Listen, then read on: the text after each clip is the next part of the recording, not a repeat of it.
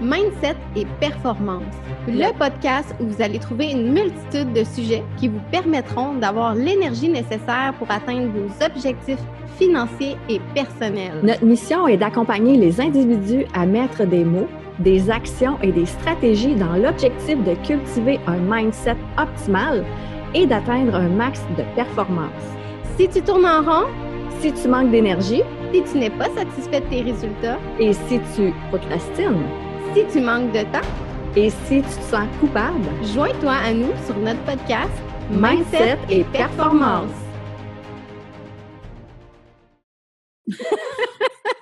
Bonjour José.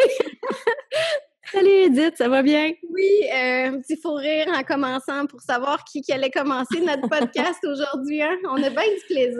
On a beaucoup de plaisir, effectivement. José, c'est quoi le sujet aujourd'hui? Aujourd'hui, on va parler de bienveillance. Donc, toi, Edith, c'est quoi ta définition de bienveillance? Comment tu vois ça? En fait, moi, José, là, j'aurais envie de te dire euh, ben, comment je vois la, bienveillance, mais j'aurais envie de commencer par te parler pourquoi, en fait, j'avais envie qu'on aborde ce sujet-là aujourd'hui. Mm-hmm. C'est une bonne idée? Oui. Je ne sais pas si euh, tu as remarqué, mais je trouve peut-être qu'on passe un petit peu plus de temps dans les réseaux sociaux, peut-être aussi qu'il y a plus, plus de matière à désaccord euh, dans le contexte dans lequel on est actuellement. Oui, tout à fait. Juste pour le dire, tu sais, on vit présentement la pandémie, euh, le COVID-19, donc juste pour euh, ceux et celles qui vont le réécouter plus tard, c'est juste pour vous aviser qu'on est présentement dans ce contexte-là. Oui, c'est ça. c'est un contexte qui touche tout le monde. Effectivement. Et c'est un contexte qui touche beaucoup d'aspects de nos, euh, de nos croyances, de nos valeurs, euh, de la façon de nous comporter, de nos peurs. Et euh, j'ai remarqué depuis les dernières semaines qu'il y a des certaines personnes, c'est peut-être malgré eux, mais peut-être ont perdu un peu le sens de la bienveillance. Mmh la bienveillance pour moi, José, c'est être euh, en mesure, euh, j'ai pas la définition du dictionnaire. C'est bien correct. Mais c'est plus être en mesure finalement d'être à l'écoute des gens, euh, de, d'avoir, de vouloir le bien d'autrui. Exactement, c'est en plein ça. J'ai, vraiment cette définition-là aussi, tu sais, ça le dit, ça, ça le dit être bienveillant envers soi-même, tu sais, puis envers les autres. C'est ça. Nécessairement, il faut être bienveillant envers soi-même pour être capable de le donner. Hein. Moi, je dis toujours, chose, on n'est pas capable de donner ce qu'on n'a pas. si on n'a pas de bienveillance envers soi-même, on n'est pas capable de l'offrir non plus. C'est tout à fait normal, tu sais, dans... si je le sais pas, puis je l'ai pas, ben c'est ça, ça s'arrête là. C'est ça. Puis, j'ai remarqué qu'il y a plusieurs aspects, en fait, qui peut affecter la bienveillance, dont euh, les croyances, les peurs, euh, le changement, la gestion du changement. Oui. Euh, j'avais envie, moi, Josée, qu'on en parle ensemble aujourd'hui parce que je pense que toi et moi, c'est une valeur qu'on partage, la bienveillance. Tout à fait. Et c'est une valeur qu'on veut partager aussi avec les gens, que ce soit pour les, les chefs d'équipe, les gestionnaires, les employés entre eux aussi, ou les gens à la maison qui nous écoutent être bienveillants envers eux-mêmes parce que. Ben, tout part de là, tu sais, tout part de soi. C'est ça. C'est pourquoi être obligé tout le temps de se taper sa tête, tu sais, parce que tu n'as pas réussi X affaires, puis c'est quoi la réussite, si on pourrait s'en parler, là, sur un autre podcast, là? Mais, tu sais, c'est vraiment là, tu sais, pourquoi se taper sa tête, là, tu sais, c'est donc, c'est de là aussi d'être bienveillant envers soi-même. Oui, exactement. Puis toi, quand tu nous parles de bienveillance envers toi-même, euh, José, parce qu'on le sait, justement, il faut commencer par soi-même pour pouvoir mmh l'être envers les autres avant. Euh, As-tu des exemples ou euh, des astuces concrètes ou parce que des fois, ça peut être abstrait hein, de dire d'être bienveillant envers, soi-même. Il y a peut-être certaines personnes qui disent ben je le suis. Puis finalement, quand tu creuses un petit peu plus, peut-être pas tant. Non, c'est ça, exactement. Puis, tu sais, c'est comment on fait pour découvrir, tu sais, si on le possède ou pas. Mais c'est vraiment de dire, est-ce que, tu sais, on le dit, c'est bienveillant. Est-ce que je suis, est-ce que je suis bonne avec moi? Est-ce que, est-ce que je, veille sur moi aussi? Tu sais, c'est ça. Tu sais, souvent, on a tendance à le faire avec les autres, mais pour soi-même, est-ce qu'on est en mesure de le faire? Tu sais, est-ce qu'on comprend comment le faire? Fait que c'est là, c'est de se dire, est-ce que est-ce que je prends soin de moi, dans le fond? Est-ce que je fais attention à moi? C'est ça, c'est est-ce que je me tape sa tête? Est-ce que je me traite de nom? Est-ce que je me... Tu sais, ça commence comme ça. OK. Fait que ce que tu es en train de me dire en ce moment, c'est que peut-être que, euh, dans le fond, on s'en rend pas compte. Peut-être que c'est surnois. Oui. Peut-être qu'actuellement, justement, on est en train de vivre des émotions un petit peu moins le fun. Oui. Euh, peut-être aussi qu'il y a des gens qui sont euh, qui vivent pas ces émotions-là, mais peut-être qu'il y en a qui le vivent. La peur, du stress, beaucoup de changements, peut-être des pertes, des deuils à vivre. Oui, tout à fait. Et là, être bienveillant envers soi-même dans ce temps-là, c'est d'accepter ces émotions-là, peut-être d'accepter de vivre ça? Oui, c'est ça. C'est vraiment, ben, comme tu viens de le dire, c'est l'acceptation de dire, OK, moi, je suis, euh, je vis ça présentement. Euh, je suis dans cette transformation-là. Euh, bon, je suis dans cette étape-là de ma vie ben c'est correct, ça va m'amener vers l'autre étape du changement, tu sais. Fait que c'est vraiment là où c'est d'accepter cette situation-là, puis d'accepter, bon, OK, je viens de me taper sa tête, je viens de me dire plein d'affaires. OK, parfait, c'est beau, c'est fait, merci, bonsoir. Je passe à autre chose, tu sais. C'est vraiment comme ça, là. Tu sais, c'est pas dire, ah, j'aurais pas dû, ah, j'aurais donc dû, ah, j'aurais pas dû, j'aurais donc dû. Tu sais, à un moment donné, là, ça va faire. En tout cas, moi, ça, c'est vraiment ma vision. Puis, tu sais, on niaise pas avec ça. C'est correct d'accepter ça. OK, je l'accepte. Ça me prend combien de temps aussi pour l'accepter? Encore une fois, j'ai le choix. Ça va-tu me prendre une heure? Ça va-tu me prendre cinq minutes? Ça va-tu me prendre un mois? Ça va-tu me prendre quatre ans? C'est à toi de décider. Puis, il n'y a pas...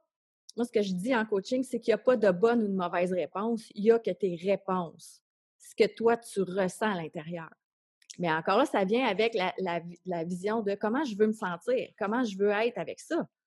C'est intéressant nuance que tu apportes, José, parce que ce que j'entends, c'est euh, bon, l'humain étant l'humain, euh, on veut être le plus possible bienveillant envers nous-mêmes, mais c'est possible que dans certains cas, on ne l'est pas. Mais l'important, c'est finalement de ne pas rester hein, dans cette. Euh, dans, cette, dans ce pattern-là, finalement, de se sentir encore plus coupable parce que finalement, on fait juste alimenter. Hein? C'est comme si on jetait, on jetait de l'huile sur le, feu. Tout à fait. D'accepter finalement qu'on a, euh, de prendre conscience et d'accepter que possiblement qu'on ne l'a pas été envers nous-mêmes, mais qu'après, on, soit capable de se dire euh, qu'est-ce qui va euh, me permettre finalement d'avancer dans ce que je suis? Qu'est-ce qui va me permettre d'être plus en plus bienveillant avec moi aussi? Ben oui, c'est ça. Tu première des choses, comme tu disais, c'est vraiment d'en être conscient. Ça, c'est, ça, c'est dans tout. C'est quand tu as la conscience, mais ben après, après ça, tu peux venir euh, être en pleine conscience. Mmh Donc, tout de suite, tu fais le lien, puis ça fait comme Ah, OK, je comprends où je suis présentement, c'est beau, c'est parfait. bon, j'ai pas atteint, j'ai pas été bienveillante je suis humaine, c'est normal, ça peut m'arriver, là, tu sais, il n'y a pas de perfection dans cette planète. En tout cas, je ne l'ai pas vu encore. Présente-moi là si tu me connais. oui, c'est ça. Ou là, connais. Oui, exact. Mais en tout cas, moi, je penserais que ça serait une là, mais là, on verra, là. fait que, tu sais, c'est vraiment là que, euh, tu sais, c'est correct, tu sais, c'est humain. Euh, puis c'est juste de dire, OK, ben garde, je vais faire mieux pour la prochaine fois, tu sais. Puis si on parle de mindset, là, parce que c'est un sujet qu'on aime aussi beaucoup. Donc, tu sais, quand on se dit, OK, ben ça va être meilleur la prochaine fois, ça va être mieux la prochaine fois, on appelle ça un mindset de croissance, de développement. Donc, c'est ça qu'on veut. Mmh Puis si on ramène ça justement au terme de notre euh, podcast, mindset et performance, on va se le dire que la, euh, la, bienveillance fait partie d'un certain mindset et ben, selon moi, tu n'as pas de performance sans bienveillance non plus. C'est pas possible. Non. Que ce soit pour soi-même ou que ce soit au bureau. Ouais. Euh, savoir se manager avant d'aller euh, probablement faire son rôle en tant que son chef d'équipe ou mmh en tant que collaborateur dans une équipe. entrepreneur. entrepreneur. Ben, il faut en fait se poser ces questions-là pour pouvoir euh, avoir l'écoute parce que dans la bienveillance, José, moi, ce que euh, une de mes définitions de la bienveillance, c'est d'être à l'écoute des gens. Ben, moi, je me pose toujours la question, quand quelqu'un me dit quelque chose que je suis peut-être plus ou moins d'accord, ça mmh m'arrive parce qu'on est tous des êtres différents. Exact. Mais moi, ce que je me dis tout le temps dans ma tête, c'est qu'est-ce que cette personne-là, elle, essaie de me dire exactement? Mmh Avant de sauter à des conclusions, c'est, je veux toujours savoir qu'est-ce que cette personne-là est en train de me dire. Oui, c'est ça, c'est super bon. Puis, tu sais, on pourrait ramener ça aussi avec la communication non violente. c'est de quelle façon est-ce qu'on peut s'exprimer sans vraiment attaquer l'autre, mais être en mesure de pouvoir donner ses propres besoins, tu sais? C'est vraiment là où tu veux que ça soit de plus en plus facile pour faire tes demandes. Donc, c'est d'apporter cette communication non violente-là. C'est, toute une étape qu'il y a à faire par rapport à tout ça, c'est vraiment, vraiment là euh, c'est ça qu'on veut aussi, de, pouvoir, discuter de façon non violente. Puis j'essaie de trouver le nom du fondateur de la communication non violente, mais je me souviens pas. fait que je vais vous le dire. Oui, c'est un homme, hein? Je me souviens plus exactement c'est quoi, mais quand on parle de communication non violente, José, peut-être que c'est un bien grand mot pour les gens qui sont en train de nous écouter en ce moment. Est-ce que tu peux nous donner un peu des exemples ou euh, oui, je des choses qu'on doit mettre en place à ce moment-là? Oui, tout à fait. Tu sais, ce qu'on veut dire par rapport à la communication non violente, c'est si jamais quelqu'un, euh, t'attends quelqu'un, puis euh, il arrive en retard, puis là, tu dis Bon, c'est ça, tu es encore en retard. Bang, la personne, tu viens déjà d'attaquer cette personne-là. Tu sais, la bienveillance n'est pas là, tu viens d'attaquer la personne. Au lieu de dire ça, tu dis Écoute, on avait un rendez-vous à midi et quart.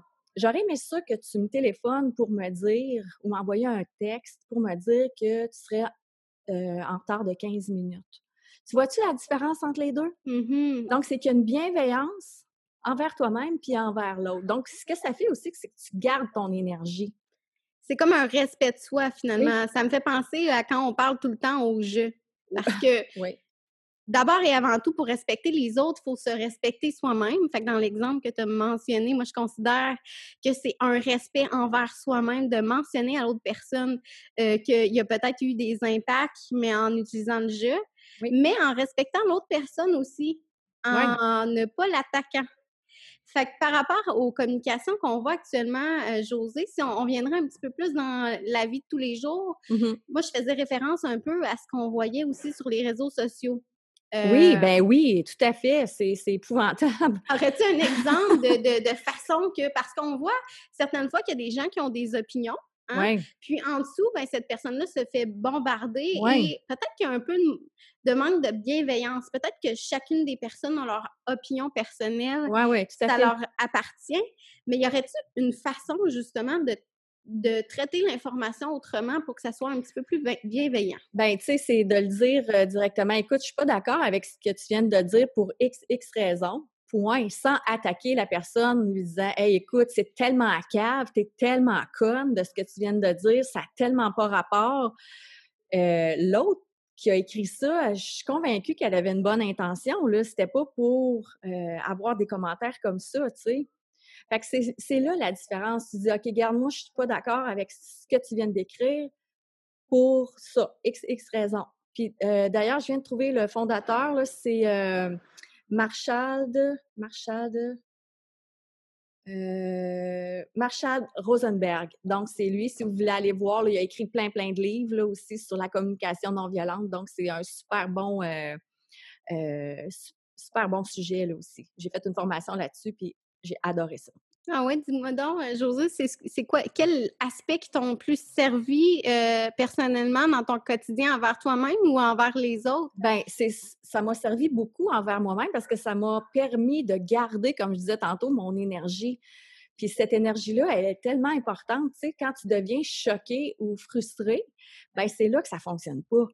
C'est là que ça se passe, tu sais, tu dis, ben pourquoi je suis frustrée, tu sais, parce que là, moi, j'ai pas, pas dit mon besoin, mon vrai besoin à cette personne-là. Quand je dis, hey, comment ça se fait que tu arrives tout le temps en retard? Il n'y a pas tout le temps en retard, cette personne-là. Là, elle est arrivée en retard, elle, ne m'a pas avisé. Donc, c'est à moi de dire, écoute, regarde, j'aurais aimé ça que tu m'avises. Donc, mon besoin a été comblé avec, j'aurais aimé ça que tu m'avises.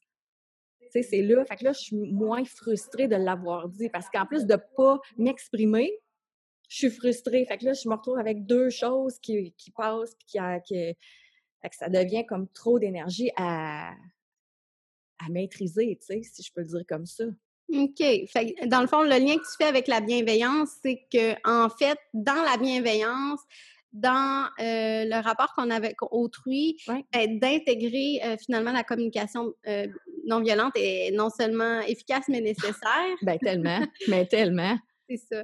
Donc, euh, dans le fond, monsieur, madame, tout le monde peuvent s'en servir de cette communication-là, que ben ce soit euh, une relation euh, mère-fils, mère-fille, conjoint-conjointe, employé, employé ou gestionnaire-employé. Tout, le monde, en tout le monde. Tout le monde aurait euh, besoin d'apprendre cette communication-là non violente, justement, pour être en mesure de pouvoir communiquer. C'est ça, c'est communiquer, c'est communiquer son besoin euh, qui est important à, dire. Là. Donc, les deux aspects, les, moi, je dirais même les trois aspects principaux que je verrais depuis, de tout ce qu'on jase depuis tantôt, en fait, dans l'importance de la bienveillance, c'est vraiment l'écoute. L'écoute active, hein, je ne ben pas ben juste l'écoute. Pour faire une différence entre l'écoute et l'écoute active, en fait, l'écoute, c'est je peux t'entendre, mais je t'écoute pas vraiment. Non, c'est ça. Mais l'écoute active, c'est je t'écoute, j'écoute tes mots, j'écoute euh, ton visuel, si vous avez un contact visuel, mmh j'écoute ce que tu me dis aussi au niveau de ton corps.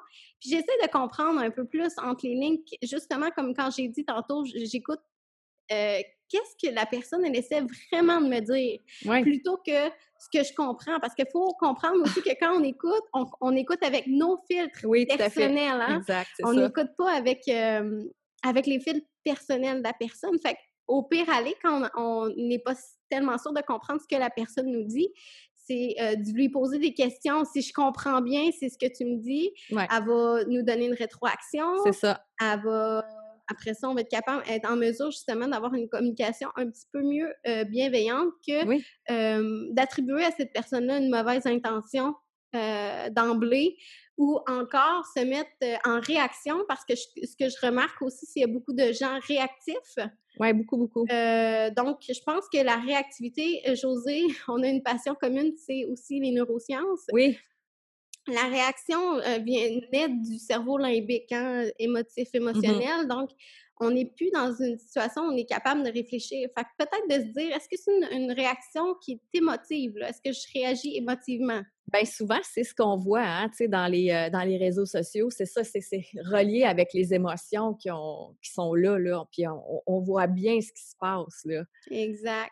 c'est là où tu dis, bon, ben comment je peux jaser avec quelqu'un qui, euh, qui, est en émotion, tu sais, ça sera pas possible. Non, ben là, c'est possible peut-être un peu moins euh, via les réseaux sociaux. dans les organisations, c'est possible. Il faut essayer de poser des questions le plus possible à la personne, justement, pour la sortir de son émotion. Mais c'est plus de la ramener dans son état, euh, justement, un peu plus, euh, on appelle ça cortical, mais c'est ça. cortex. Ou, plus normal, là. Plus normal, entre guillemets, pour les gens qui ne parlent pas ce langage-là nécessairement. C'est ça. Tu sais, c'est ça que je voulais dire. Tu sais, au niveau des écrits, sur les réseaux sociaux, c'est quand même assez difficile parce que, comme tu disais, c'est qu'on se fait une, une définition du mot.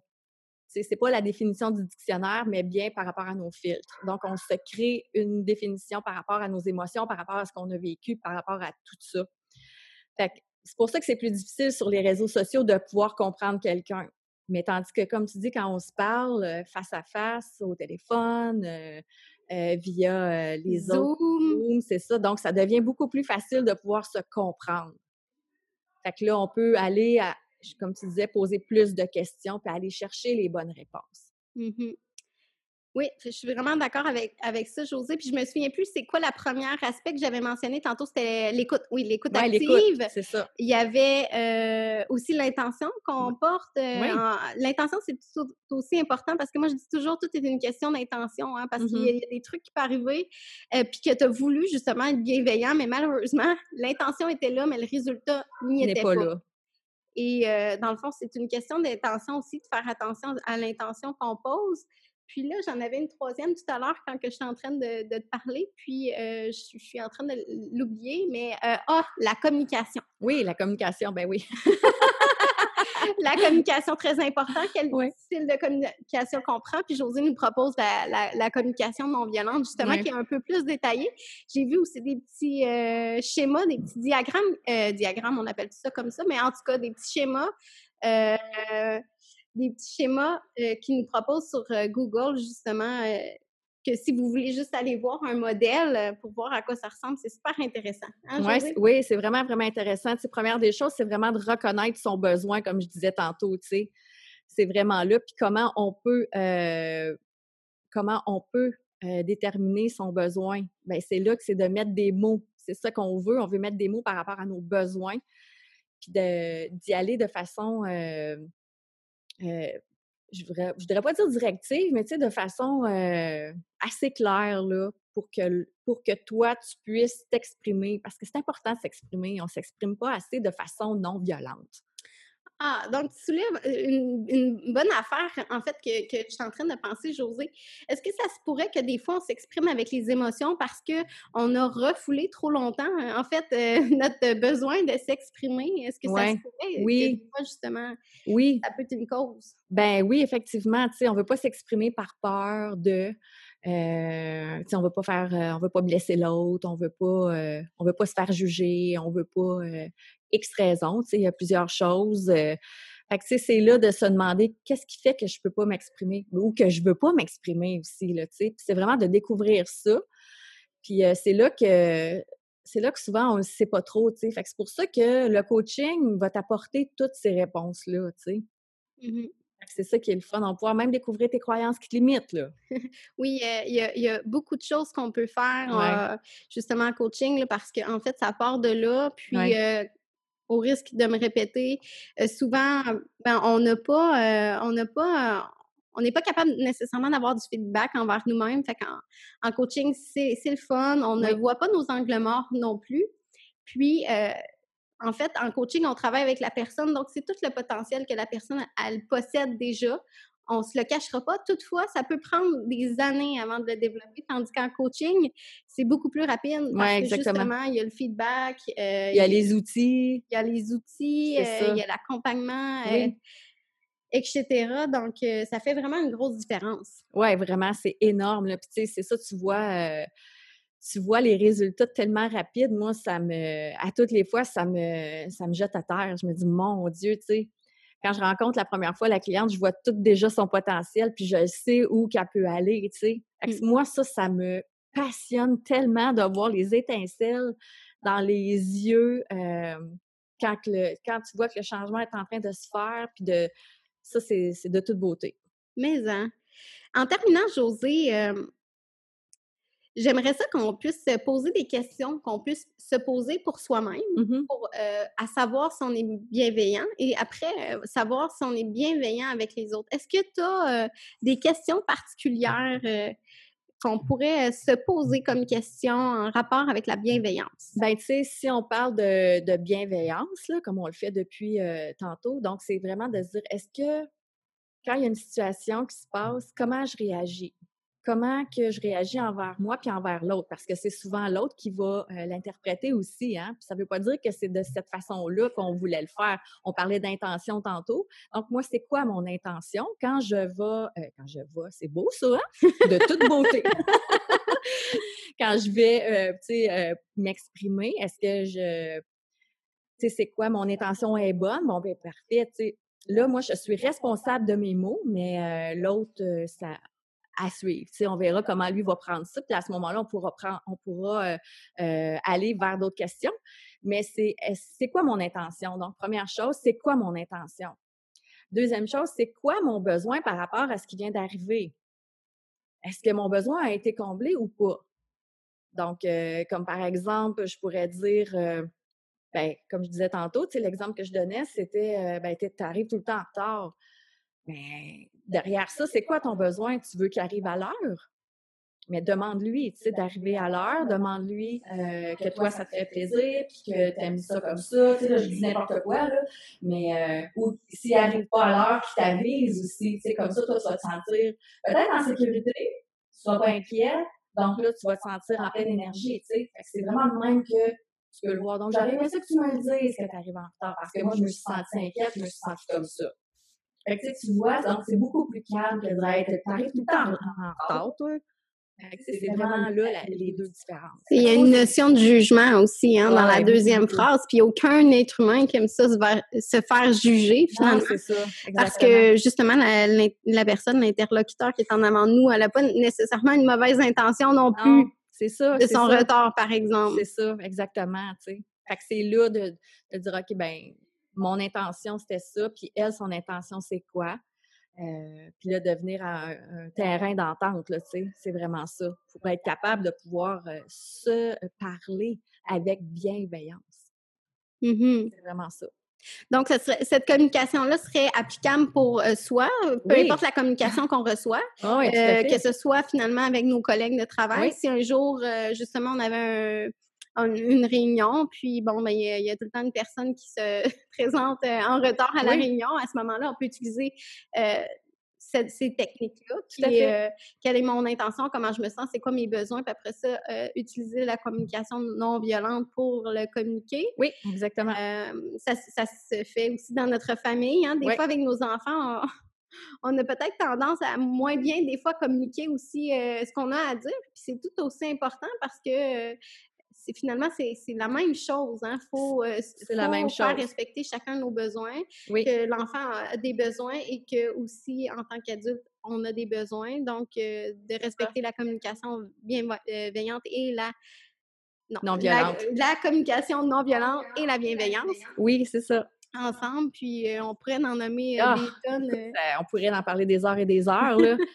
c'est sûr que, tu sais, là, c'est c'est quand même assez court, mais il y a toute une il y a toute une science derrière ça avec le cerveau là.